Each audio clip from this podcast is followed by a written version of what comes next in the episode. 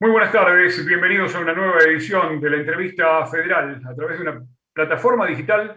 Periodistas de la radio pública en diferentes partes de la República Argentina nos reunimos para recibir, en este caso, al gobernador de la provincia de Buenos Aires. Axel Kisilov ha tenido un ratito para charlar con nosotros y eso, por supuesto, se agradece eternamente. Axel, buenas tardes, bienvenido a Radio Nacional. ¿Cómo le va? Bien, bien, muy bien, muy contento de poder hacer esto, un día agitado, pero me comprometí y acá estamos, y acá estamos. Así que bueno, muchas gracias a todos ustedes. Y si no hay ninguna emergencia eh, que me distraiga, eh, tenemos una hora de charla. Así que bueno, cuando quieran. Esperemos que así sea. Muchísimas gracias por este ratito con la radio pública. Y doy paso a mi compañera desde LRA1, Radio Nacional Buenos Aires. Silvia Mila, el aire es tuyo. Adelante.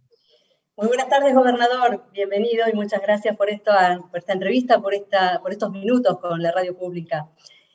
A propósito de lo que usted comentaba recién, de un día tan agitado, a partir de los encuentros que mantuvo durante esta jornada temprano con los intendentes, posteriormente con el presidente Alberto Fernández y con el resto de gobernadores, quería pedirle si nos podía hacer una reflexión respecto del comportamiento que tuvo la oposición en todo este tiempo de pandemia, eh, en relación a las medidas que se fueron adoptando, eh, que fue adoptando el gobierno nacional, en los tres niveles, ¿no? a nivel nacional, a nivel provincial y a nivel municipal. En este punto, si usted se sintió acompañado precisamente por los intendentes de la oposición. Bueno, composición tema el macrismo. Eh, no,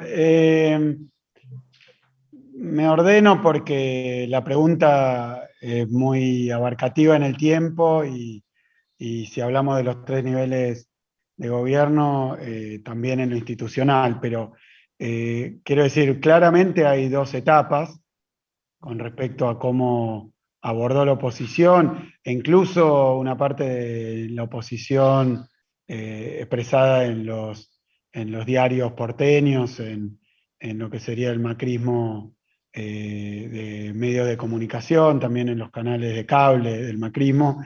Yo diría que hay dos etapas muy definidas, caracterizando en general.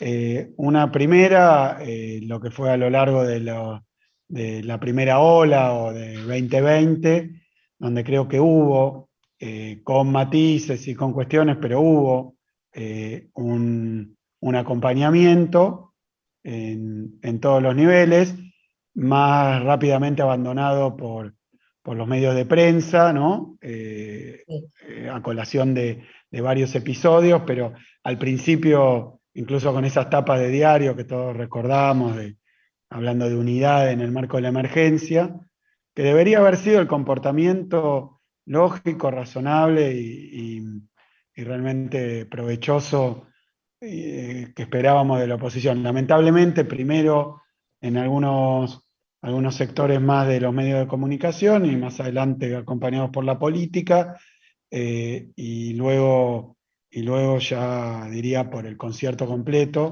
eh, se empezó a mostrar, eh, muy lejos del apoyo a las medidas, del acompañamiento, una cuestión de, tratar de hacer daño al gobierno, a través de una oposición, yo lo llamo salvaje, donde en realidad todo lo que se hiciera estaba mal. Si había restricciones, porque había, si no había, porque no había, si venía la vacuna, porque era una vacuna venenosa, si no venía porque no venía o venía poca, eh, si se vacunaba con la primera dosis, que faltaba la segunda, es decir, permanentemente y en todos los puntos, una posición negacionista y una este, posición anti, anti-vacuna, anti-cuidado.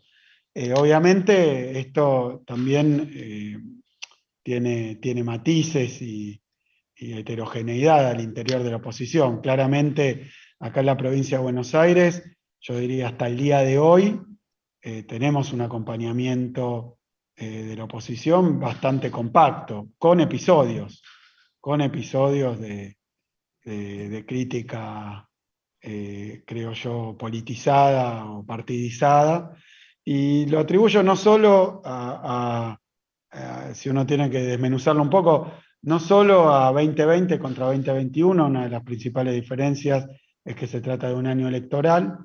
Me parece que el año electoral también marcó el, regreso de Macri como, como eh, a, la arena política, incluso no exento de algunas disputas internas, porque hasta el momento parecía, y, de nuevo, sin, sin tratar de, hacer este, ni, ni chicanas, ni un análisis muy profundo de lo que es nuestra oposición a nivel político. Lo que sí digo es que parecía que había un liderazgo muy fuerte de la reta y una ausencia de Macri durante un tiempo, volvió Macri con un libro, con varios tweets, y volvió con esta postura eh, negacionista y declaró declaro oposición a lo que hacía el gobierno, sea lo que sea. Esto ya había, de alguna manera, se había anticipado eh, con Macri hablando del extranjero, hablando desde, desde Francia, diciendo aquí, acá sí se respira libertad, luego en Uruguay lo mismo. Eh, como siempre, muchas de estas maniobras marketineras de Macri están signadas por, la mala fortuna, ¿no? porque en general Macri, cuando hablaba de que el país era, no había medidas restrictivas, a las dos semanas venían cierres absolutos, definitivos, interrupción de clases, o sea que, siempre con esa eh, forma desafortunada de intervención parece desprolijo, mal preparada o a veces simplemente mala suerte. Pero ya venía despuntando de una manera más episódica y después a partir de la publicación de su libro, que lo vio como un desembarco, incluso con pujas internas para la determinación de las candidaturas en el marco del año electoral. Básicamente empezaron la campaña, eh, yo creo que a destiempo y en medio de una emergencia y que me parece que también eh, mal visto por un segmento muy grande de nuestra sociedad, que obviamente no esperaba eso, pero con el correlato mediático de tratar de equilibrar o equiparar lo que hace esa oposición salvaje con lo que hacíamos nosotros, como diciendo, eh, no, es todo agresión, todo.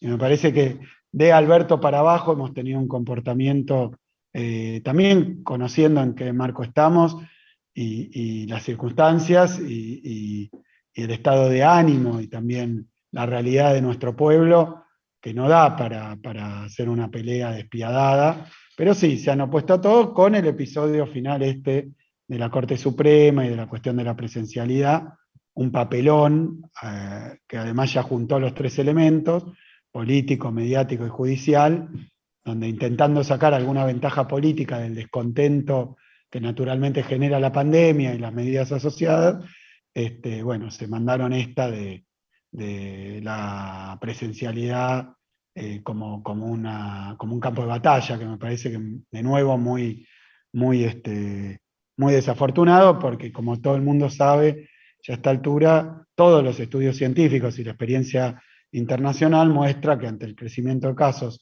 hay que bajar la circulación y que la presencialidad es un elemento determinante en la circulación. Así que la verdad que no hay debate prácticamente en ningún lado, solo en los diarios porteños, como que hubiera dos posiciones científicas o empíricas eh, en, pugna, y no las hay, no hay dos escuelas en pugna.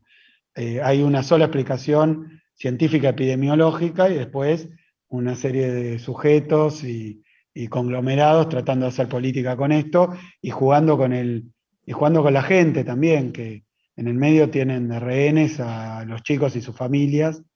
Así que bueno, obviamente eh, bastante, bastante desafortunado todo esto, eh, pero se agrega otra, otro elemento más que me parece, y con esto termino la respuesta, cuando hay que analizar el desempeño de la oposición, me parece que la realidad, los casos, los fallecimientos, eh, hoy, eh, y tal como habíamos anticipado, porque viene ocurriendo lo que decíamos, viene ocurriendo cuando lo anticipamos que iba a haber una cantidad creciente de casos, que había que tomar medidas, se opusieron con un comunicado para la vergüenza de Juntos por el Cambio, eh, que queda estampado eh, como una oscura página de la política argentina, cuando se negaban a toda restricción en medio del crecimiento de los casos, tal vez especulando en que el virus dejara de ser el virus, no se contagiara tanto o no crecieran los casos. Lamentablemente pasó lo que decíamos, se tomaron medidas, muy a pesar de,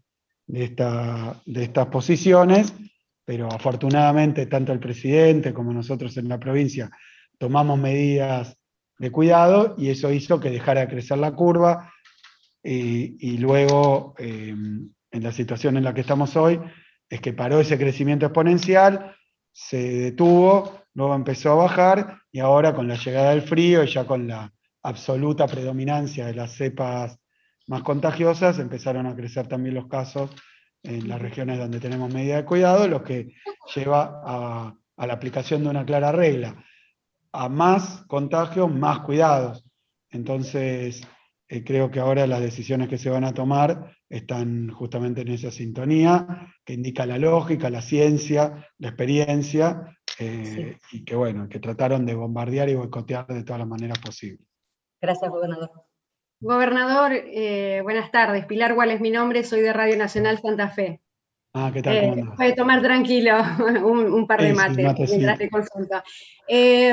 Em, hace, la provincia de Santa Fe estuvo 14 años gobernada por el Frente Progresista, hace dos años que ya es gobernada por el Frente de Todos. Quería consultarle acerca de cómo se redefine el vínculo con la provincia de Santa Fe a partir de este cambio político. Digo, eh, ustedes asumieron en provincia de Buenos Aires y aquí en la provincia de Santa Fe también hubo un cambio de color político y a partir de entonces, ¿qué proyectos o iniciativas se pueden potenciar de manera conjunta? Eh, ¿Cómo va a ser entonces el desafío en estos dos años que restan de mandato? Eh, mira, en primer lugar, eh, yo tengo muy buena relación tanto con el gobernador como con la vicegobernadora. con la vicegobernadora compartí una etapa en la Cámara de Diputados donde pudimos conocernos más y, este, y también charlar cuestiones políticas. Yo creo que es muy importante para la provincia de Buenos Aires. Eh, yo considero que además la historia argentina desde tiempos inmemoriales muestra que las relaciones entre Buenos Aires y Santa Fe eh, también permiten generar equilibrios a nivel, este, a nivel nacional. Eh, así que yo festejo, festejo que seamos, que comulguemos en, lo político.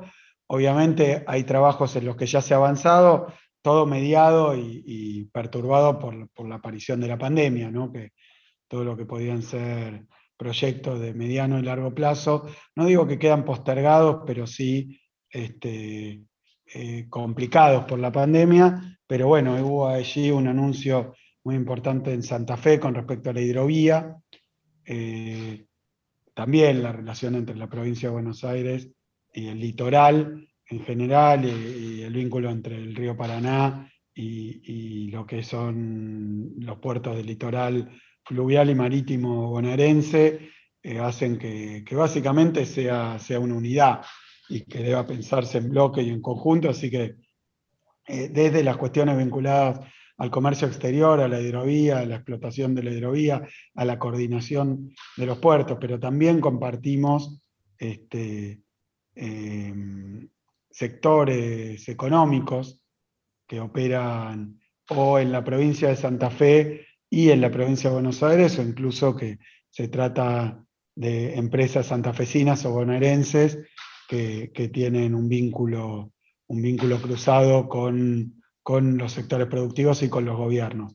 Así que es para mí muy importante este, este, esta relación y, creo que, el pensar de manera similar acerca de, las cuestiones de fondo, acerca de, los determinantes del desarrollo económico, acerca del papel que tiene que tener la industria y el agro en la Argentina, ayuda mucho a que, a que se puedan llevar adelante proyectos conjuntos, más allá de que me he podido comunicar con Omar varias veces durante la pandemia eh, para intercambiar ideas. Nosotros también aquí cuando, cuando la pandemia tuvo esta dinámica de que empezó en la región metropolitana de Buenos Aires eh, y luego se, expandió al interior, pero hubo como una, este, un desfasaje, ¿no? El interior empezó a tener más casos, mientras acá en la, en la zona del Gran Buenos Aires ya teníamos un poco más de,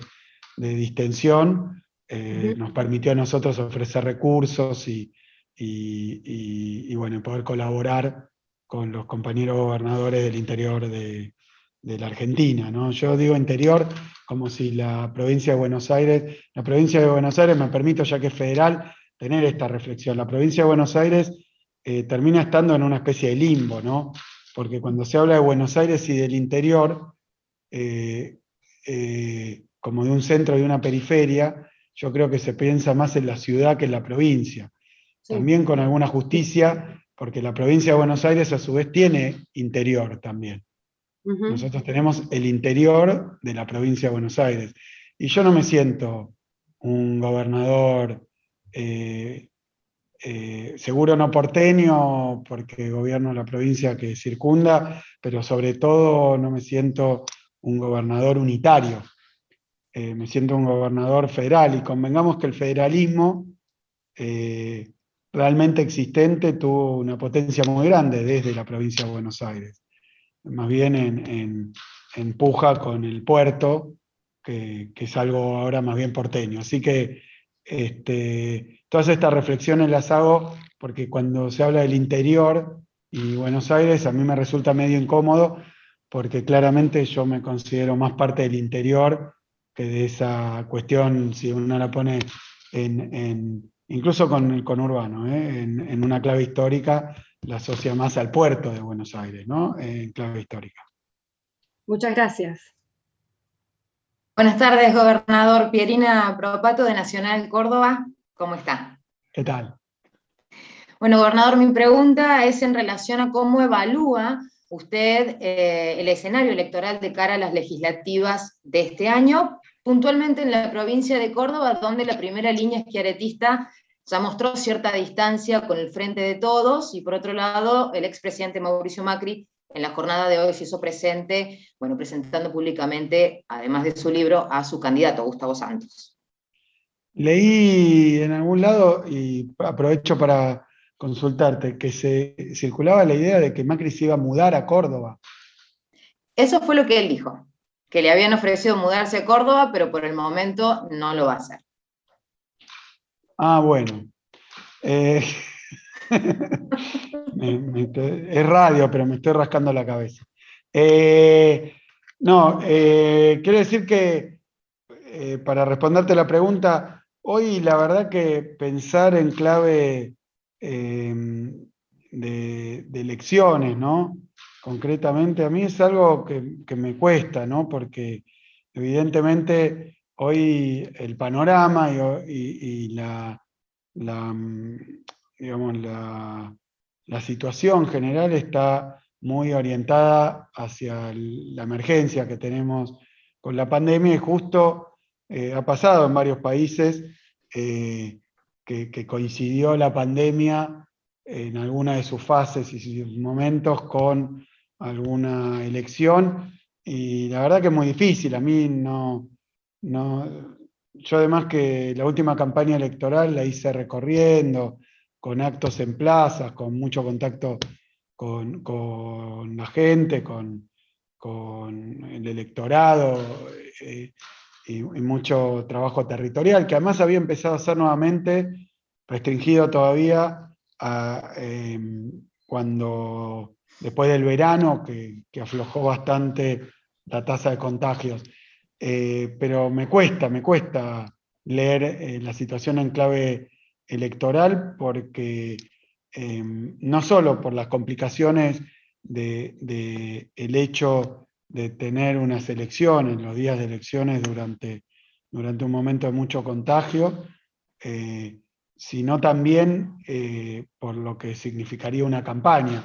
Hoy, estos días, tuvimos novedades con respecto a la fecha de los comicios, pero creo que, eh, el panorama electoral, eh, como todo lo de nuestras vidas, está muy marcado por, el coronavirus. Me, cuesta. Sí creo que los movimientos que vos señalabas eh,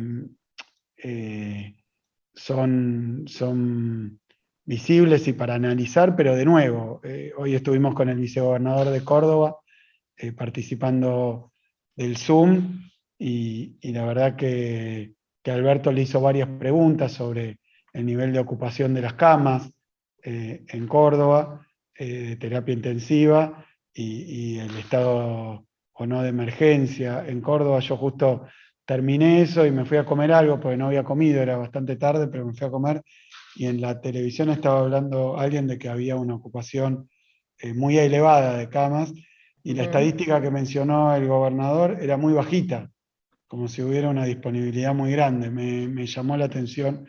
Pero bueno, me parece que es un momento donde es difícil hacer pronósticos y, además estamos más allá de los partidos y de las orientaciones. Por eso dije algo así como que las elecciones, como esa frase, el diablo metió la cola, me parece que eh, eh, la idea del macrismo de, de empezar una campaña como oposición, un poco el manual de la oposición dice que hacer campaña es criticar al gobierno. El problema que hay ahora es que si quisieron criticar al gobierno porque las vacunas rusas eran veneno o porque los cuidados no servían o porque había una infectadura o porque queríamos ser totalitarios con los cuidados, me parece que eh, resultó, como decía recién, eh, no solo desafortunado, sino creo que le va a resultar contraproducente. Tal vez se vieron ansiosos por empezar la campaña y entonces empezar a criticar descarnadamente al gobierno, y me parece que es un mal momento para hacerlo y que nosotros estamos en la predisposición contraria, más allá de sus efectos electorales. Estamos tratando de buscar una unidad eh, que nos permita abordar esta emergencia sin tener que estar discutiendo eh, insensateces todos los días porque perdemos mucho tiempo también. O fíjate que hay gente que todavía no quiere vacunarse porque escuchó a dirigentes de nuestra oposición decir que la vacuna era más peligrosa que el virus. Eh, y son cosas que, más allá de que yo creo que en lo electoral son de, patas cortas, porque finalmente predomina y prevalece la realidad y la verdad, eh, lo cierto es que además nos dificultan la tarea de enfrentar la pandemia, porque hoy tenemos que ir a inscribir a personas en el programa de vacunación optativo y voluntario, eh, discutiendo si la vacuna mata. Entonces, fíjate cuánto tiempo perdemos y eventualmente cuántas vidas se pueden perder de alguien que con alguna enfermedad o por la edad debería vacunarse, miró la tele o escuchó a un dirigente de nuestra oposición decir alguna de estas ridiculeces tan peligrosas y después no se inscribió y se perdió de vacunarse y eventualmente se puede contagiar y, bueno, ya sabemos cómo, cómo, va eso. Entonces, la verdad es que nosotros estamos tratando de buscar este marco un poco más compacto entre la dirigencia política, más allá de cómo rinde electoralmente, eh, que no lo sé, porque también yo soy consciente, acá en la provincia de Buenos Aires, eh, yo como gobernador y la propia provincia, eh, obviamente distribuye los recursos de manera eh, equitativa, porque eh, hay que hacerlo así, pero además en medio de una crisis sanitaria no hay el menor espacio para, hacer ninguna otra cosa, obviamente, no lo haríamos, pero menos todavía en una emergencia, a diferencia de lo que pasó en el gobierno anterior, que a los que eran oposición no les llegaba ni obra ni, ni nada, bueno, nosotros hemos hecho lo contrario y a veces uno encuentra algún intento de sacar rédito político, algún oportunismo, como que alguien se trate de apropiar de algo que viene de nación o de provincia para presentarlo eh, como, como, propio. Pero bueno, eh, nosotros somos conscientes de que está ese riesgo, pero que vale la pena correrlo porque la verdad que el tema sanitario es tan complejo y tan dramático que no es momento para, para andar especulando electoralmente espero que estas cosas que, que, sí vimos durante este último tiempo, cuando tal vez algunos pensaron que la segunda ola no llegaba y entonces entraron en la campaña y tienen derecho a criticar eh, lo que hicimos, lo que hacemos, lo que quieran. Pero sí me parece que cuando eso eh, entra en el plano epidemiológico y de las campañas ya más sanitarias, yo por eso digo, yo estoy en campaña de vacunación, no en campaña electoral. Este, entonces empiezan a decir, ah, vacunar es para conseguir votos. Bueno, pero este, la verdad que distribuimos la vacuna de forma tal que incluso políticamente estén todos incluidos, todos incluidos. Así que me cuesta hoy hacer un análisis más profundo que ese. Gracias. No, gracias a Gobernador, saludarlo desde Radio Nacional Mendoza. Em, quería hacerle una pregunta que va eh, un poco más allá de la provincia de Buenos Aires desde su experiencia como exministro de Economía eh, y bueno, y dirigente del, peronismo. Conocer su visión sobre la situación económico-social actual en relación al aumento sostenido que vienen sufriendo eh, los alimentos, el aumento de precio de los alimentos, de los combustibles, en relación al salario mínimo que hoy eh, ronda casi tres veces menos que lo que necesita una familia para no ser considerada pobre. Conocer cuál es su visión de esa situación y cuáles son las medidas eh, que usted ve posible desarrollar a corto y mediano plazo para combatir eh, esta, esta, desigualdad. De nuevo, tal vez parezca monotemático, pero, pero me parece que a veces se nos escapa en el análisis lo compleja que es la situación lo novedosa, lo absolutamente por fuera de todo lo que conocimos hasta ahora de la pandemia, en sus efectos de todo tipo, por supuesto primero sanitarios, estamos con el privilegio absoluto de que la ciencia en tiempo récord comparado con otros acontecimientos comparables, pero de ninguna manera semejantes por su magnitud y su, su este, dureza, y su universalidad, eh, pero nosotros pudimos tener test para detectar el virus, eso no, no existía y test rápido, se ha avanzado muchísimo, incluso hoy a nivel genético, aquí para detectar las diferentes variantes del virus, la verdad que es increíble lo que ha hecho la ciencia y obviamente en términos de terapéutica también, en términos de tratamiento se ha avanzado mucho, no hay una cura, pero se ha avanzado mucho. Y en términos de prevención, bueno, apareció la vacuna, que es una proeza. Eh, la verdad que uno, yo siempre lo digo porque el HIV, eh, que se conoce desde los 80, también podría tener una vacuna. Es un virus también, podría tener una vacuna. Y todavía no se ha descubierto una vacuna. Este, y sin embargo, con, con el COVID tenemos no una, sino muchas, y no buenas, sino excelentes. Entonces es un, eh, lo que ha ayudado la ciencia eh, eh, a dar respuesta a esta pandemia es increíble. Y así todo, contamos de a centenares los muertos y, el mundo todavía la sufre. Y las vacunas, bueno, también sometidas un poco al modo de funcionamiento del sistema internacional económico, con muchos problemas para el acceso a las vacunas. Y eso que nosotros estamos entre los países que más vacunas consiguieron en términos absolutos y en términos relativos a la población. Eh, pero eso no es despreciable cuando se mira el efecto económico. Por eso digo que creo que estamos transitando una emergencia. Hay varios de los factores económicos que hoy están, incluso con esos números que vos decís, que hoy están vigentes, que tienen que ver con la emergencia, varias medidas que se han tomado, nosotros acá a nivel provincial y obviamente a nivel nacional también, acompañando esas medidas nacionales. Eh, entonces, eh, al mismo tiempo, esa pandemia, como digo, el contexto es ese, para analizar la cuestión económica, y ahí, porque vos me preguntabas en carácter de economista o de ex ministro de Economía, eh, o, de, digamos... Y de dirigente político en el peronismo, por supuesto. Eh, o de investigador, pero digo, para hablar de lo económico en sí, lo que te diría es, hoy estamos trabajando sin manual y sin brújula. Eh, porque la verdad que nadie sabe cuál es la economía de la pandemia. Ya se va a escribir, va a llegar la Covidnomics o Pandenomics, porque además a tal punto es extraordinario lo que está pasando, no por lo bueno extraordinario, sino por lo fuera de lo ordinario, que lo que está ocurriendo en Estados Unidos, eh, el plan o los planes y las medidas y los paquetes de Biden, están, han sorprendido muchísimo a todo el mundo, porque no hay duda de que no hubiera nunca hecho esto sin pandemia.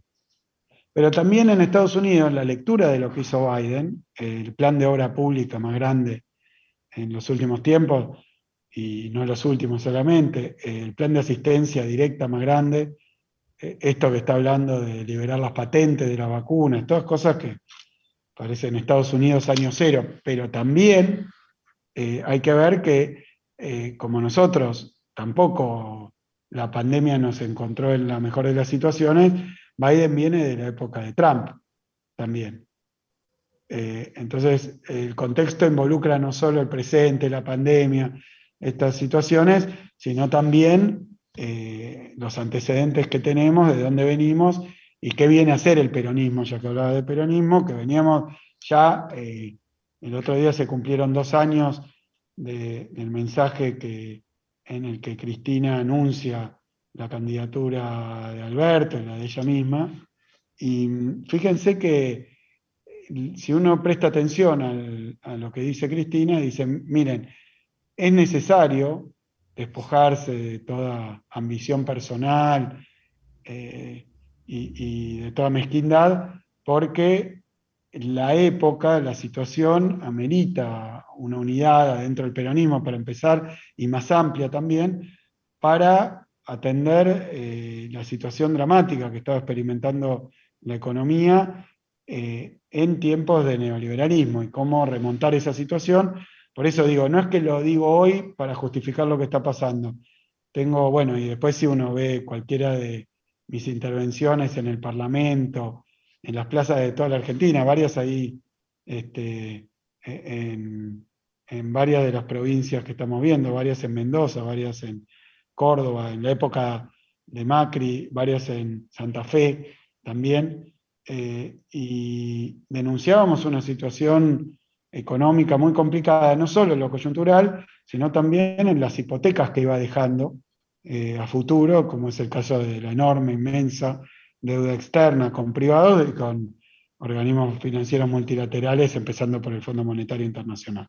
Entonces, quiero decir, es muy difícil calibrar las medidas económicas, el proceso de reconstrucción que hay que abordar, sumado a una situación absolutamente inesperada y, sin precedentes. Entonces, creo que hay que evaluar todas las situaciones y todas las medidas en el marco de la pandemia y en el marco histórico en, los que se desenvuelven. Eh, ahí lo que yo te diría es que eh, Alberto lo planteó varias veces, eh, Martín también, que, veníamos de una caída muy fuerte de los ingresos y que había que reconstituir ingresos. Eso es lo que hicimos el primer año de gobierno, aún con pandemia, por lo menos aún en situación de crisis muy fuerte, que los salarios no pierdan con la inflación, era el intento, y bueno, y obviamente tratar de mantenerlo, pero la heterogeneidad y, la profundidad del golpe de la pandemia también hace que, el control de las variables económicas sea muy complejo desde el Estado, muy complejo, porque pasa que sectores que les iba muy bien en la rentabilidad, en los salarios, de repente están en una situación desesperante porque les tocó en suerte ser de esas actividades incompatibles con, los cuidados que hay que tener para, para la pandemia. Eh, entonces, eh, sectores que le iba muy bien, empresas que tenían todo por delante, de pronto están casi quebradas y se trata simplemente de establecer las condiciones para que se sostenga la fuente de trabajo, gente que estaba expandiéndose y creciendo, pero que pueda sostener y que se sostengan las empresas también. Entonces es muy difícil. Después los promedios engañan porque hay sectores, como en todo, ganadores y perdedores, aun cuando los ganadores tampoco es que sea el mejor momento para nadie. Entonces creo que eh, si justo sos un laboratorio que produjo la vacuna, eh, eh, te puede ir muy bien, pero, pero convengamos que en general eh, hay que tener medidas de sostener, mantener y evitar males mayores durante la pandemia hasta poder superar la pandemia y, reiniciar las tareas de reconstrucción que veníamos haciendo. Así leo yo todas las variables económicas y sí digo que el peronismo ha tenido una respuesta a esta pandemia con todos los ideales nuestros, ¿no? de justicia social, distributiva. fíjate que en Argentina acceder a una vacuna es algo que uno hace con el número de documento, no con la tarjeta de crédito. Entonces, creo que hay varias cosas que tienen que ver, eh, lo mismo la expansión de los hospitales públicos, hospitales que estaban detonados y destruidos en la provincia y en el país, sea desde Nación o sea desde nuestro gobierno, para que aquellos que no tienen este, otros, otros recursos sanitarios puedan acceder también al mismo nivel de atención los vacunatorios de la provincia de Buenos Aires, que todos dicen, eh, parece que te estuvieras vacunando en Escandinavia. Bueno, eh, ahí tenés eh, también respuestas de inversiones inmensas desde, desde gobiernos que creen que la igualdad de oportunidades eh, y, bueno, la justicia social y la justicia distributiva tienen que ser lo que nos guía, aún en las peores situaciones de emergencia. Uno podría pensar, por ver películas este, de Hollywood, esto del Titanic, de quién se queda con los botes, ¿no? También, en las primeras clases, o podría decir si, si acá, por más quejas, oportunismo, intento de sembrar eh, y bueno, y hay otras jurisdicciones que han optado por privatizar algunos, algunos resultados y entonces aquel que tiene acceso a lo privado tiene, tiene algún privilegio. Eh, acá en la provincia de Buenos Aires, y entiendo que todos los gobiernos peronistas hemos optado por otros caminos. Gracias, gobernador. Gobernador, muy buenas tardes. Virginia Calzada Fraché de Radio Nacional Bahía Blanca. Eh, hoy tuvo un encuentro eh, virtual con los intendentes eh, y me gustaría saber cuál fue el panorama que los intendentes le brindaron en relación a la situación sanitaria y epidemiológica que, están viviendo, teniendo en cuenta que los últimos datos dan cuenta que justamente el crecimiento se ha dado de manera más exponencial en el interior de la provincia de Buenos Aires. ¿Cuál es ese panorama que le brindaron los este, intendentes? No, hemos recibido la verdad que un acompañamiento eh, en bloque, muy homogéneo, entre todas las fuerzas políticas, de las medidas que estamos tomando. En algún momento Ustedes fíjense, sobre todo ahí en Bahía Blanca, que obviamente tomar medidas, esto es un tema que debe ocurrir en otros campos, no, no sé, yo como, como en algún momento me dediqué a la docencia, es algo así como tratar de estudiar la noche antes del examen, ¿no? Eh, en vez de ir estudiando antes por los sacrificios que uno tiene que hacer, este, y llevado al plano de la salud, medidas preventivas que te llevan a privaciones, alguien que tiene algún tipo de, enfermedad, dolencia o riesgo, o más no sea dejar de fumar por los efectos que tiene. Claro, eh, esas medidas que son preventivas, cuando hay que tomarlas sin ver el extremo agudo de los síntomas, son más difíciles. Cuando uno, supongo que aquel que tiene problemas coronarios y tendría que tener una dieta acorde, el día que tiene eh, un problema cardíaco, eh, se pregunta por qué no fue más cuidadoso antes, pero antes eh, le cuesta privarse em, de, aquellas cosas que le dan satisfacción, placer, alegría, y es lógico. Entonces esto está pasando un poco con la pandemia, porque, y ha ocurrido en los vaivenes de las decisiones tomadas en la provincia de Buenos Aires con su heterogeneidad, porque como ocurrió la vez pasada también, ahora más acelerado, eh, lo que ha denominado nuestro Ministerio de Salud eh, este fenómeno de irradiación de la pandemia desde eh, la ciudad de Buenos Aires y su área metropolitana, primero la ciudad, después los cordones del conurbano y más adelante el interior, y empezando obviamente por grandes ciudades.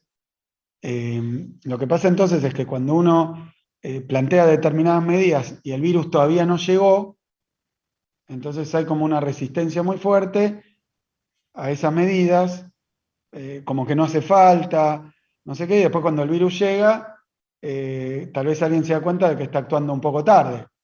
Nosotros como las decisiones que tomamos y las recomendaciones que hacemos están basadas en el conocimiento y, también el diálogo y el trabajo con especialistas, estamos muy tranquilos en esto, pero eh, de nuevo es como en la salud, que te dicen, o bueno, uno cuando ya llega a cierta edad te dicen tenés que hacer deporte, qué sé yo, porque es más sano, no sé qué, pero si a uno no le gusta hacer gimnasia, no lo hace y después cuando le pasa algo lo lamenta.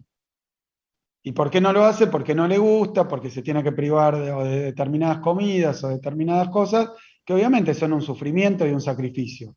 Lo estoy llevando a este plano porque hoy cuando el virus ya está actuando en toda la provincia de Buenos Aires, y si no es en un municipio, es en el vecino o en alguno equivalente, eh, creo que hay una, un acompañamiento mayor de las medidas de cuidado que plantea la provincia.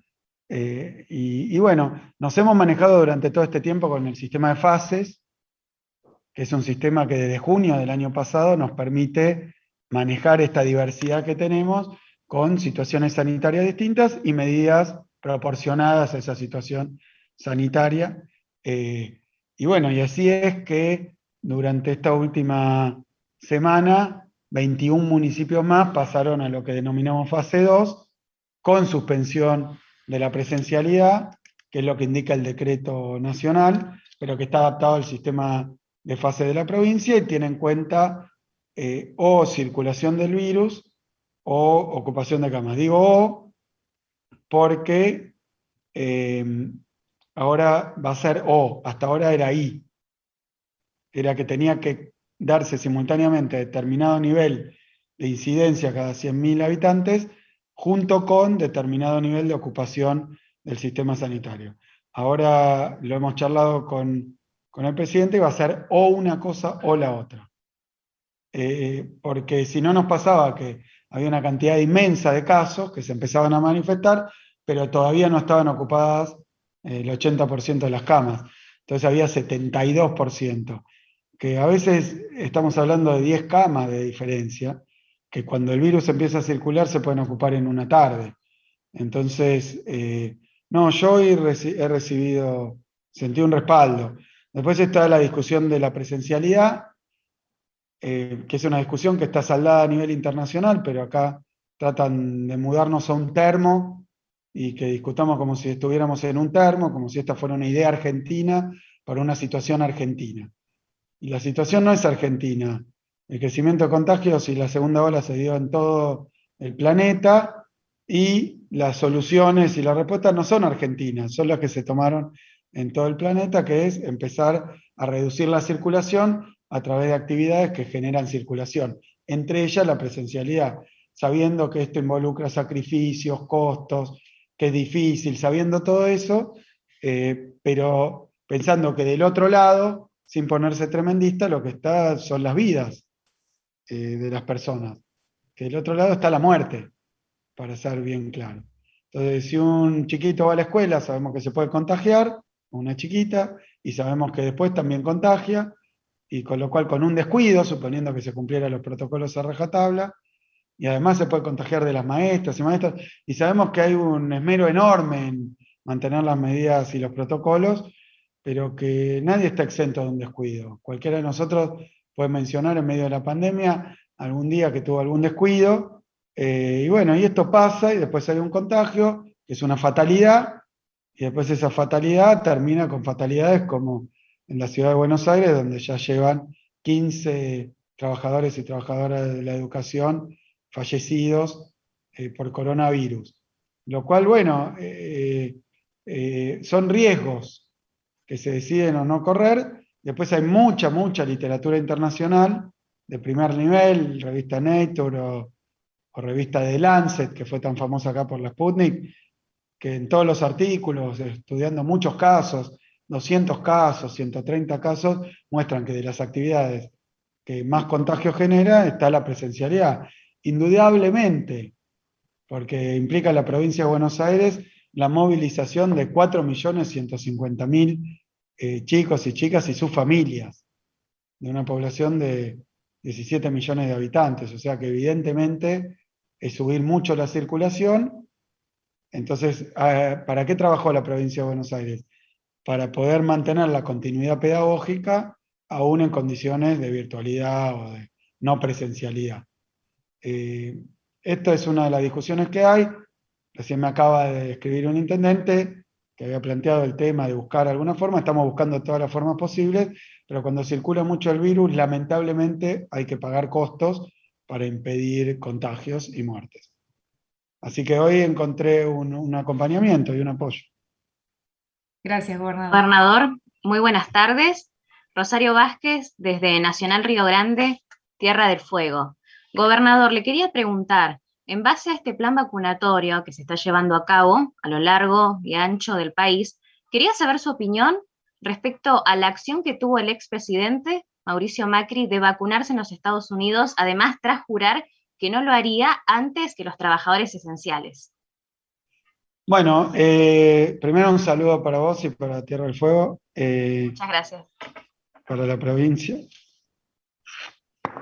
Quería Em, sí, que además hace poquito hubo una disputa donde yo participé, lamentablemente, porque teníamos razón, pero hay quienes quieren seguir negando esto, sobre el territorio de la provincia de Tierra del Fuego, eh, que es la más grande de, la Argentina en territorio eh, continental. Y me lo discutían porque hay quienes todavía no quieren contar a la Antártida y de, paso no contar tampoco a las islas del Atlántico Sur. Eh, le voy a dar tiempo a que tome un matecito y les recuerdo a todos nuestros oyentes, Rosario, discúlpame, que estamos en entrevista federal, que estamos conversando con el gobernador de la provincia de Buenos Aires, con Axel Kicillof, que gentilmente ha accedido a esta charla federal, que ya ha contestado muchas preguntas y que ahora hace referencia a una colega desde LR24, eh, Rosario Vázquez, se encuentra en Río Grande y Ahora sí, volvemos. Bien, bueno, sí, sí, muchas muchas gracias. por favor, adelante. Y no, eh, lo que quiero decir es que ahora se armó una nueva polémica, porque al parecer, yo no lo escuché, pero al parecer dijo que había pagado, había comprado la vacuna. Y resulta que, en Estados Unidos las vacunas son gratuitas. Eh, así que estamos ante un escenario eh, bastante complicado donde o al expresidente lo estafaron y le vendieron una vacuna que, era gratis, o se vacunó en algún lugar eh, indeterminado no oficial en Estados Unidos, corriendo el riesgo de que la vacuna no sea genuina, para su desgracia. Entonces, ya sea si la pagó eh, y era pública y que son gratuitas, eh, además en Estados Unidos, vale aclarar que están vacunando extranjeros, eh, por el tema de los indocumentados, que hay mucho norteamericano bueno, que, vive en Estados Unidos y es indocumentado, y entonces para no dejarlos sin vacuna, han decidido vacunar también a los extranjeros. No era el motivo de esa vacunación a extranjeros que fuera gente de afuera, de otro país a vacunarse. Eh, un turismo vacunatorio, no era eso. Eh, entonces hay varias cosas que aclarar con respecto a eso. Eh, yo también quiero decir que yo no sé si él tiene domicilio en, Palermo eh, Chico, ¿cómo se llama? En Barrio Parque o en su quinta. Perdón. O en su quinta que queda en la provincia de Buenos Aires. en los dos casos el expresidente tendría turno para vacunarse. Se podría haber vacunado acá, eh, tranquilamente. Y lo hubiéramos hecho con gusto también, vacunar a todo bonaerense eh, que quiera hacerlo y que esté dentro de, los grupos de, los grupos de prioridad. Así que todo ha sido un episodio eh, bastante turbio bastante turbio. Eh, también porque en los dos casos trató de sacar rédito electoral, como decía antes, primero diciendo, como tratando de señalar a alguien, yo no me voy a vacunar antes de que me corresponda, eh, y después entrando en contradicción, eh, yéndose de viaje, ejerciendo el privilegio del dinero para conseguir una vacuna cuando ya le correspondía para colmo. Entonces, es casi un jeroglífico, eh, se necesita una piedra roseta para comprender qué quiso hacer o qué, ventaja quiso sacar fuera de la que todos podemos ver, como tiene plata, fue y se vacunó cuando quiso y donde quiso, eh, que también es una actitud que tuvo cuando era presidente. Muchas gracias. Gobernador, ¿cómo estás? Muy buenas tardes. Le habla Estefanía Gorena de Radio Nacional aquí acá. Acá del extremo norte del país los saludo en representación de mis compañeros y compañeras. Eh, bueno, la verdad es un gusto poder conocerlo eh, y poder consultar sobre este tema. Eh, creo que ya venía haciendo referencia en el momento que habló de la presencialidad de la Corte Suprema de Justicia, pero bueno, quisiera llevarlo por ahí a otro lado, si hablar del Poder Judicial pero también de la intromisión del Poder Ejecutivo en su momento.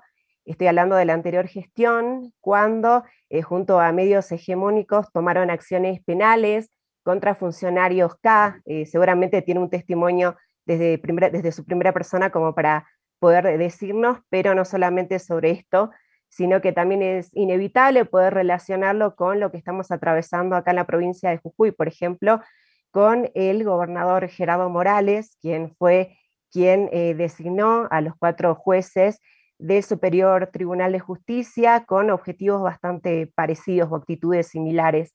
Eh, ¿Es imperante, gobernador, en estos momentos eh, la reforma judicial? Muchas gracias. Bien, bueno, muchas gracias. Saludos allá para Jujuy, eh, a los y las jujeñas y a los trabajadores y trabajadoras de Radio Nacional, que lo hago extensivo también a, todos los, que, los demás que no los había saludado en carácter de trabajador. y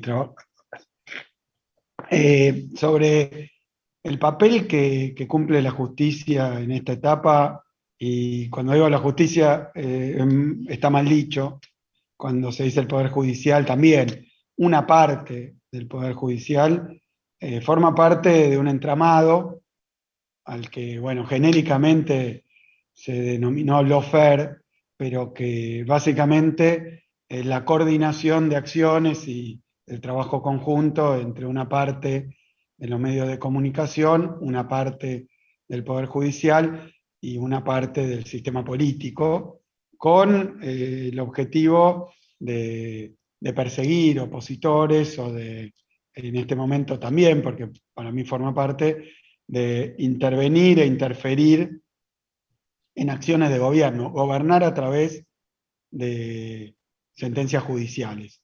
A mí me ocurrió, vos hablabas de primera persona, cuando yo era ministro de Economía, eh, presentaron en el año 2015 una causa que se hizo famosa por lo infame, que fue dólar futuro, eh, que tenía un objetivo directo, práctico en aquel momento, que era eh, doblar el curso de la política económica para forzar una devaluación. parece de locos, pero trataron de devaluar desde Comodoro Pi, el juez Bonadío, que llegó al, extremo de allanar la mesa de operaciones del, Banco Central de la República Argentina por primera vez en la historia, durante eh, el horario de operación bancaria. Es decir, trataron de hacer saltar la banca de alguna manera. Eh, y eso muestra un poco que cuando Parece que aquellos que en otra época golpeaban puertas de cuarteles, ahora cuando no les sonríe eh, la, decisión del pueblo democrática con respecto a quienes gobiernan, o cuando gobernando incluso eh, hay que actuar por fuera de la ley, golpean las puertas de los tribunales para perseguir opositores, para modificar decisiones políticas, eh, y, creo que eso es gravísimo. Creo que eso es gravísimo en el orden institucional. Vos me hablabas de una reforma de la justicia. No sé, yo no soy eh, jurisconsulto, ni abogado, eh, ni experto en temas del derecho. Lo que sí puedo decir es que este funcionamiento de un sector de la justicia en connivencia con determinados sectores de la política, incluso del extranjero, y medio de la comunicación, de comunicación tiene que terminarse urgentemente. O fíjate ahora, estamos en una pandemia, en medio de una pandemia, un presidente toma medidas y se las cuestionan judicialmente para aplicar otras. Este, yo creo que incluso siendo extremadamente generoso, porque no hay nadie en el planeta Tierra suficientemente formado y preparado que apoye esta idea de que cuando hay muchísimos contagios no hay que limitar la presencialidad, no hay nadie, es algo de un calibre absolutamente este, insólito, o que quien toma esas medidas sanitarias de cuidado en realidad es porque no le interesa o no le importa la educación de los chicos y chicas, ambas cosas asignadas por, la, o por la ignorancia por el oportunismo, eh, creo que mm, eh, llegar al extremo de ir a la justicia para cuestionar alguna de las medidas de cuidado tiene varios efectos. Primero, que no se tomen con las consecuencias que estamos observando. Y segundo, sembrar duda, incertidumbre, contradicción en aquellos que como yo mismo y todos nosotros, en medio de una pandemia, estamos transitando una etapa de, angustia, de incertidumbre, de sentimientos realmente eh, lógicos, razonables, cuerdos, ¿no? Eh, por decirlo así, sanos desde el punto de vista de la salud mental, eh, quien no, no esté experimentando incertidumbre, angustia, la verdad es que, yo le diría que le falta, le falla un poco el principio de realidad, porque estamos en una situación tan, tan compleja. Eh, entonces, ante una situación así, que todo el tiempo se quiere correr la agenda y boicotear las medidas, también eh, es muy contraproducente en términos de su cumplimiento. También yo em, eh, también yo señalo y, acuso a aquellos que cuestionan todo en términos de el efecto que tienen las medidas después cuando están impugnadas, cuestionadas, en veremos, porque también da lugar, es como en cualquier eh, tragedia o situación de emergencia, ¿no?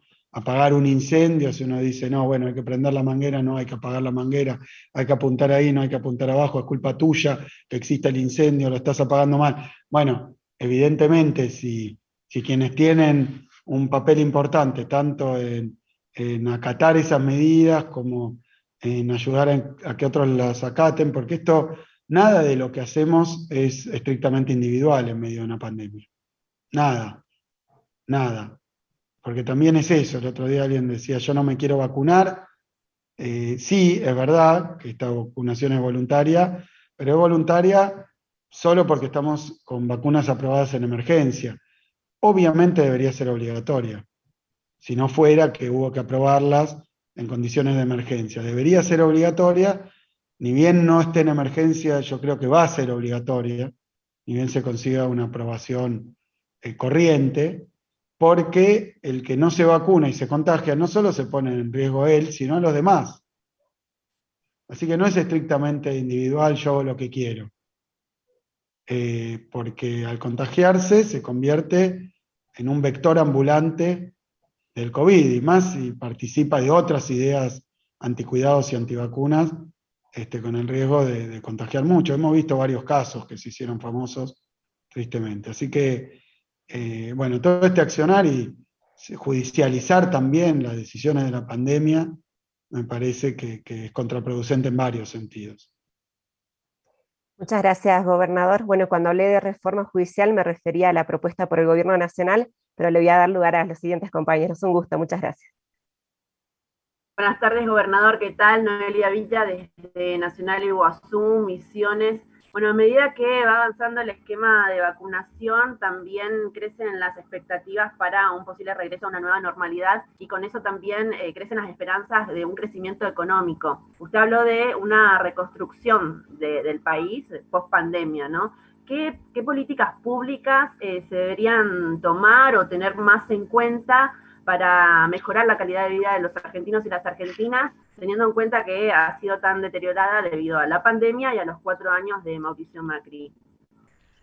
Sí, la verdad que nosotros, si algo tenemos en abundancia, son planes y proyectos, ¿no? Estamos todos esperando poder reanudar eh, el camino que habíamos emprendido.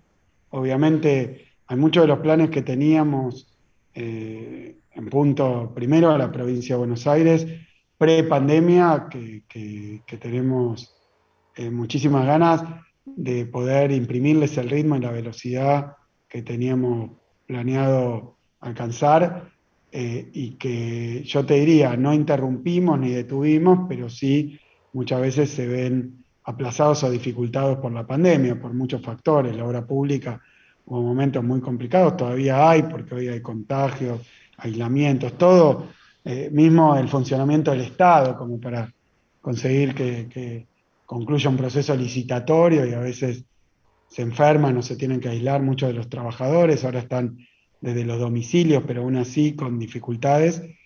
Eh, yo creo que eh, primero la reconstrucción, después de cuatro años de neoliberalismo, tenía que ver con recobrar un proceso de crecimiento soberano, autónomo, que implica también un relacionamiento con, el resto del mundo, que, sea multilateral, no tan teledirigido hacia este, un eje solo.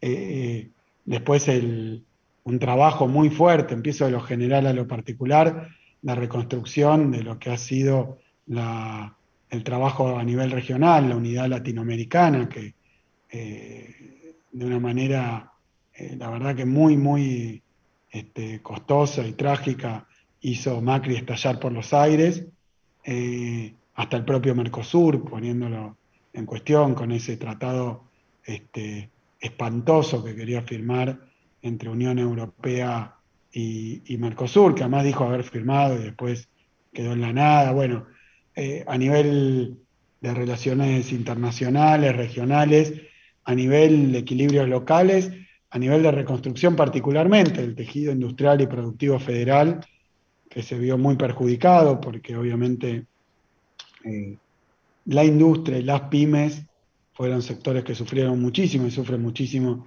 las políticas de Macri, eh, los sectores vulnerables, pero también las clases medias.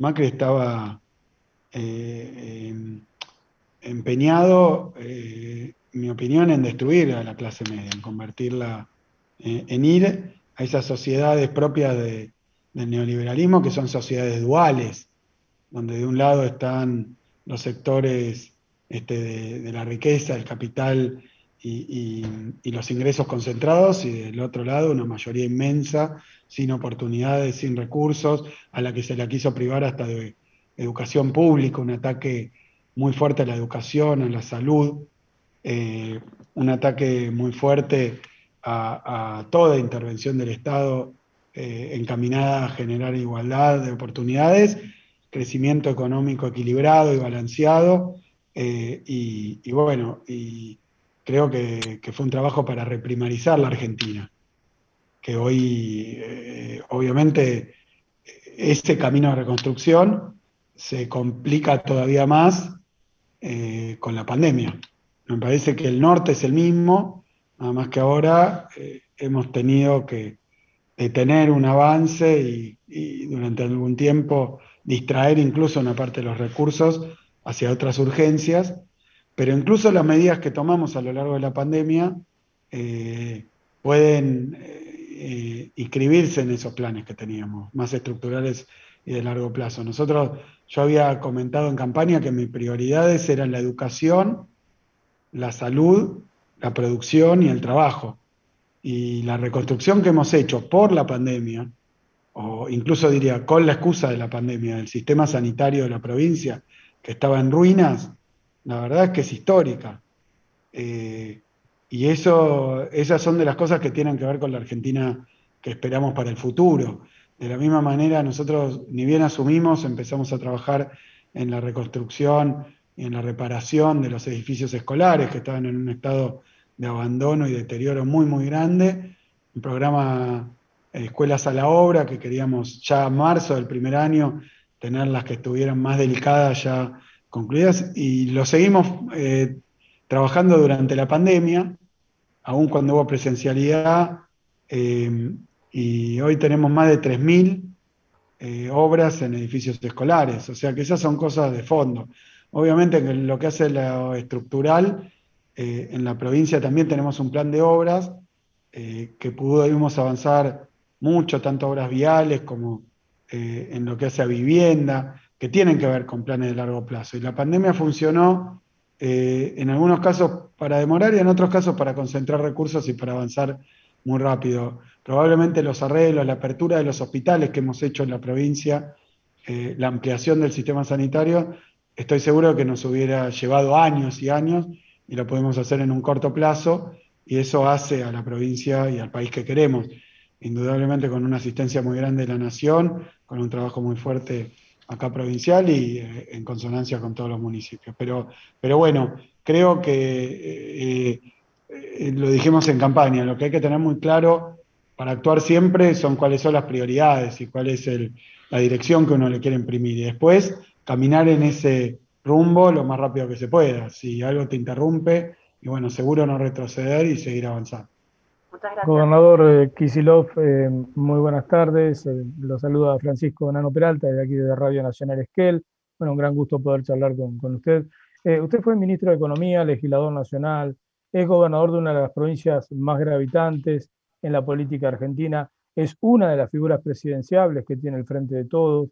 Y bueno, desde esa múltiple trayectoria, ¿no? que, es, que es pasado, que es presente y que es futura, también quería preguntarle eh, qué, digamos, qué evaluación hace, o mejor dicho, qué importancia le da en el marco de esto que venía diciendo respecto de la construcción de un país más soberano, a la discusión sobre el control estatal del sistema de vías navegables, eh, la reactivación de, una marina mercante, eh, la posibilidad de contar con el dragado del canal Guadarena, tanto desde el punto de vista económico como desde el punto de vista de la soberanía, este, de la soberanía de nuestro país, y en ese sentido preguntarle qué, cosas puede hacer el gobierno nacional o qué debe hacer el gobierno nacional para evitar una mayor concentración en este marco. ¿no? Se termina la concesión de la mal llamada hidrovía y estamos ante la oportunidad de generar, por ejemplo, las condiciones para el desarrollo argentino, este, o una, una, parte importante para las condiciones del desarrollo argentino, si se modifican las condiciones estructurales que dejó el menemismo. Sí, creo que el gobierno nacional y por supuesto nosotros de la provincia y muchos de los gobernadores hemos planteado la necesidad ante la inminencia eh, de, un cambio en el modo de gestión de la hidrovía, la necesidad de una eh, participación determinante del Estado en lo que hace al diseño, al control, a la fiscalización, incluso a la recaudación de los recursos eh, que, que, pone a disposición la hidrovía. Siempre en el camino de una mejora eh, y, de, una, mm, eh, de, una, etapa superior en cuanto a lo que es dragado y capacidades de navegación del curso del río Paraná y también del sistema de puertos, tanto de las provincias litorales como de la provincia de Buenos Aires. Parece que es una oportunidad enorme. Después creo que que lo fundamental es que el Estado sepa qué es lo que necesita, qué es lo que quiere y que eso refleje esas enormes posibilidades que hay de nuevos equilibrios y mejor desarrollo y más soberanía. Después eh, hay otra discusión con respecto a quién prestaría los servicios de, dragado, de balizamiento, de los diferentes tramos. A eso le asigno una importancia, sería este, muy bueno que lo hagan empresas nacionales, de origen nacional. Hay parte de esos trabajos que son eh, que, para los que hoy no se dispone de recursos nacionales, entonces necesariamente hay que hacerlo con, empresas o por lo menos con, con, equipamiento extranjero, eh, pero que puede darse un camino de recuperación tanto en lo que hace a capacidades de dragado, balizamiento, como en lo que hace a, capacidades de, la industria naviera nacional y de su flota mercante, digamos. Así que me parece que, es una oportunidad enorme y que está bien encaminado y que se ha discutido y que es muy bueno también que hoy sea un debate público y que estén las posiciones sobre la mesa. Yo lo he expresado eh, sin pronunciarme sobre eh, si tenía que ser una empresa pública o privada, porque hemos tenido muchas experiencias en la Argentina de éxito, tanto con empresas públicas prestando servicios como con empresas privadas, y también de fracasos. Eh, lo que me parece que es determinante es el papel rector, regulador y fiscalizador del Estado. Lo que no se puede renunciar es a que sea el Estado, sea que cuando hay una actividad de un privado o de una empresa pública, que sea el Estado en su conjunto y desde sus máximas autoridades el que establece eh, la línea de trabajo y los objetivos. Eso es lo determinante, creo que justamente es el camino que, se está tomando. Gobernador, buenas tardes. Buenas tardes, Mariano Coan, LT14, Nacional Paraná. Eh, quería consultarlo en referencia a estas medidas eh, acerca de la carne, si usted como gobernador de una provincia con fuerte impronta ganadera, pero también con muchísima población trabajadora, considera que pueden llegar a traer resultados positivos y si se le ocurren otras medidas para, complementar. Sí, eh, voy a, voy a hablar primero del diagnóstico de la situación. Lo que está ocurriendo, que es bastante también notable para el que lo quiera ver y reconocer, y muy perturbador, es que ha caído muy fuertemente el consumo de carne eh, por habitante en la República Argentina.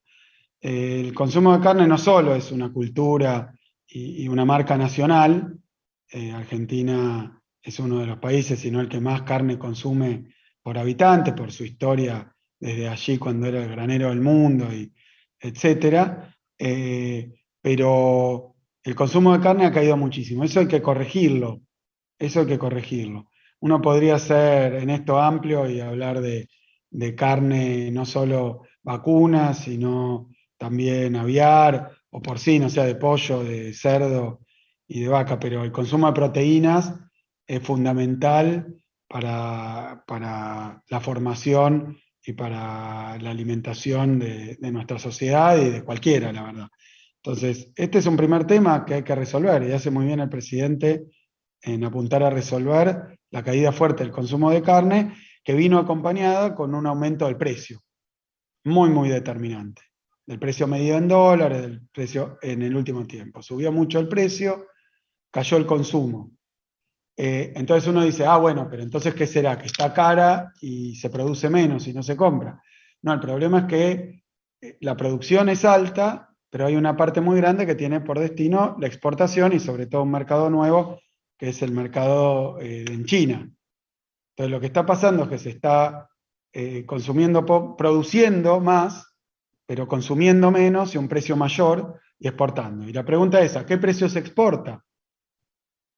Bueno, a un precio menor que el que pagamos acá en los mercados nacionales por la carne. Entonces, bueno, este combo eh, obviamente exige un análisis y una solución, sobre todo en momentos de emergencia y de pandemia. O sea que el presidente lo que está planteando es devolver la carne a la mesa de los argentinos. Después, eh, la batería de medidas eh, que se tomen para que esto ocurra y es un resorte del gobierno nacional. Pero los objetivos que ha planteado el gobierno nacional son objetivos que obviamente compartimos, porque somos todos los que estamos aquí hablando y todos los argentinos y argentinas, excepto los que tienen una capacidad adquisitiva tal vez muy, muy alta, somos este, víctimas de esta situación que se, ha, que se ha presentado, que tiene entre otras cosas que ver con la apertura de un mercado que es un, mercado muy, muy este, vasto, de una profundidad inmensa, que es el mercado chino, que es capaz de absorber cantidades muy grandes y que quiero decir que por otro lado, para los que dicen eh, si estoy o no, me han preguntado a favor de las exportaciones, quiero decir que las gestiones para poder exportar carne al mercado chino eh, las completó mi gobierno, particularmente siendo yo ministro. Entonces es muy difícil eh, ponernos en, esa especie de debate, no existe tal debate. Lo que pasa es que, eh, como decía el general Perón, todo a su debido tiempo y armoniosamente. Me parece que hoy lo que está faltando, y usó el presidente la palabra, orden. Un ordenamiento que, tenga como resultado el acceso a la carne en la Argentina a precios razonables este, y también la exportación. Obviamente, una vez satisfecho y abastecido el mercado interno, todo excedente no es que puede, debe exportarse porque es generador de divisas. Así que estoy diciendo varias obviedades que me parece que con la intención de politizar el tema y producirle un daño al gobierno, eh, se pasan por alto. Pero si uno comparte este diagnóstico, que además es imposible no compartirlo, porque me acompaña la realidad y los hechos que se observan, si uno comparte este diagnóstico, eh, lo que, a la conclusión que llega es que esto eh, no debe seguir así. No debe seguir así. Eh, esto es lo que, lo que yo pienso. Ministro, no, ministro no, gobernador, disculpe. Veníamos hablando de su gestión como ministro y allí quedé en eso de... Ahí me llevan a la economía, ¿no? Yo, me jubilé, ya me jubilé de economista, ahora no, eso, eso nunca se jubila, ni siquiera cuando termina la función pública. no, es verdad, es verdad, no, ya, es genético. Gobernador, gracias por esta hora y piquito larga con Radio Nacional y, sus trabajadores a lo largo del ancho de todo el país. Lo hemos paseado desde, desde Tierra del Fuego hasta allá, hasta la Quiaca. Bueno, un placer acompañarlos. Un saludo grande a, a Jujuy, Entre Ríos, Santa Fe, Córdoba, este, Mendoza, a ver, Esquel. Y muchas otras que quedaron afuera. ¿eh? Y muchas otras que, seguramente también pueden, pueden favorecerse de este diálogo. Muchísimas gracias por, por, las preguntas, por la inquietud, por el tiempo y muchas gracias también por el trabajo que hacen. Me parece que es un momento más que nunca para volver a debatir el papel de la comunicación pública, de la información, del periodismo en medio de una pandemia. La verdad que se puede hacer, ayudar mucho, pero también se puede, muy poderoso, un instrumento muy poderoso, que puede hacer mucho daño cuando mal informa, con las falsas noticias, con, las campañas. Este, y, y, bueno, así que les quiero agradecer muchísimo y especialmente en este momento por su trabajo, porque también muchos de ustedes o compañeros de ustedes se exponen y compañeras a, los contagios haciendo su trabajo. Así que muchas gracias. Los agradecidos somos nosotros. El gobernador de la provincia de Buenos Aires pasó por la entrevista federal, Axel Kicillof. Gracias y hasta la próxima. Nosotros volvemos a la transmisión desde LRA1 y, por supuesto, a todas las emisoras que integran Radio Nacional a lo largo y a lo ancho de todo el país. Adelante, estudios.